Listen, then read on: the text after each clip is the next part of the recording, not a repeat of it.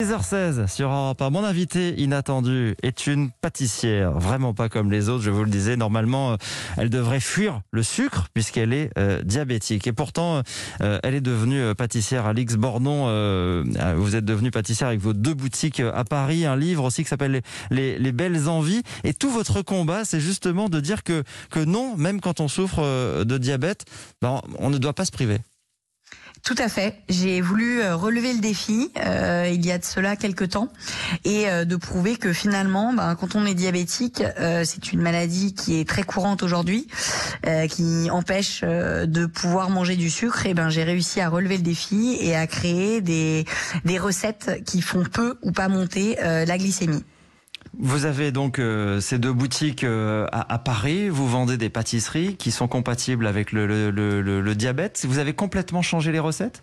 Alors euh, j'ai complètement changé les recettes. J'ai enlevé euh, les deux aliments majeurs de la pâtisserie qui font monter le taux de sucre, qui sont euh, bien évidemment le sucre, donc le saccharose, et la farine de blé blanche, donc qui est très raffinée et qui a un index glycémique très élevé et qui crée une montée de de sucre très rapide. Et je les ai remplacés ces deux aliments par d'autres aliments avec des index glycémiques bas pour toujours euh, recréer la magie des recettes de la pâtisserie traditionnelle, donc euh, aussi bien des éclairs que plein d'entremets euh, différents, avec toujours un goût sucré c'est là où la magie s'opère, mais vous n'avez pas d'élévation de la glycémie puisque j'utilise d'autres ingrédients qui sont des farines non raffinées, comme des farines de lupin par exemple, qui parlent pas beaucoup, mais le lupin c'est une légumineuse, c'est aussi une fleur, et d'autres farines alternatives, et on utilise du sucre pareil, comme du sucre de coco, et des sucres naturels issus euh, des plantes. Alors en termes de goût, on sent que c'est moins sucré, mais on n'a pas cette perte de saveur, et c'est toujours très gourmand. Quelles sont vos spécialités si vous nous donnez quelques exemples, vos desserts préférés?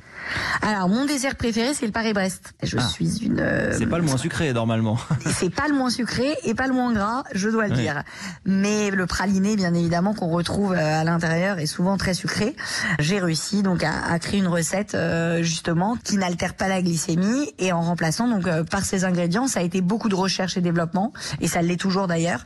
Mais le résultat escompté est là, et les diabétiques et non diabétiques, parce que le, la, la, plus belle histoire, c'est que les personnes euh, non diabétiques euh, sont aussi euh, des grands gourmands et veulent se faire plaisir sans impact sur leur mmh, santé. Donc c'est bon aussi donc... pour la ligne, du coup, pour exactement, les non bien sûr. Alors racontez-nous un tout petit peu en deux mots quel est le, le votre quotidien. Vous avez déclaré ce, ce, diabète à l'âge de, de, de, 13 ans.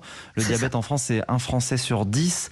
Il faut vivre avec, bien sûr, au quotidien. Ça veut dire des privations. Beaucoup de privations. Ce mot revient souvent, souvent dans la, dans la bouche des diabétiques. Et c'est de l'autosurveillance en permanence, chaque seconde, chaque instant, la nuit, le jour, euh, des contrôles, des checks permanents, et ça s'arrête jamais.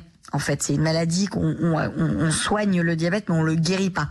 Euh, c'est une maladie auto-immune, le diabète de type 1.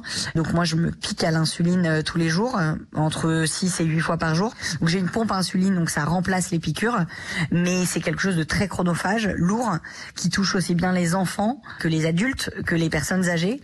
Euh, c'est le fléau, c'est la maladie du 21e siècle, le diabète, hein, on peut le dire. Aujourd'hui, on n'a pas trouvé de, de remède au diabète, donc on le soigne, on vit avec et c'est toujours très compliqué. Et quand on mange, bien évidemment, ben c'est le problème, c'est la glycémie qui monte et qui descend en permanence. Il faut être attentif à, à tout ce qu'on mange, euh, évidemment. Il faut rajouter en plus à ça le, le, contexte du moment. On sait que le diabète est un facteur de risque face au, au Covid. C'est quelque au chose. Covid, euh, bravo, merci de le relever. Euh, ouais. De mettre extra, extrêmement ben, C'est très compliqué parce que nous, on a moins de défense immunitaire. Donc forcément, ben, dès qu'il y a euh, une épidémie euh, et un virus, ben, on l'attrape très souvent. On est beaucoup plus sensible par rapport à ça. Donc c'est vrai que ça a été c'est compliqué.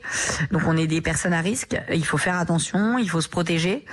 Et donc ce qu'on traverse nous montre encore plus que sans la santé, ben, on n'est pas grand-chose. En tout cas, personne n'est privé de dessert grâce à vous et c'est déjà beaucoup. Euh, vous Absolument. assumez cette, cette gourmandise euh, avec ces deux boutiques donc à Paris, Les Belles Envies, un livre euh, qui porte le même titre chez, chez Flammarion et vous voulez euh, aller plus loin, euh, je crois. C'est ça, donc je cherche à, à développer auprès d'autres entités et pouvoir rayonner partout en France et dans le monde parce que, euh, comme je vous l'ai dit, c'est une maladie qui est mondiale, qui ne s'arrêtera pas aujourd'hui. Donc voilà, donc euh, très bientôt à l'international. Et je précise que le congrès national de la Société francophone du diabète s'ouvre aujourd'hui. Euh, voilà ce qui nous a donné l'idée de, de, vous mettre en lumière ce matin. Alix Bornon, merci beaucoup d'avoir été l'invité inattendu du 5-7. Bonne journée à vous.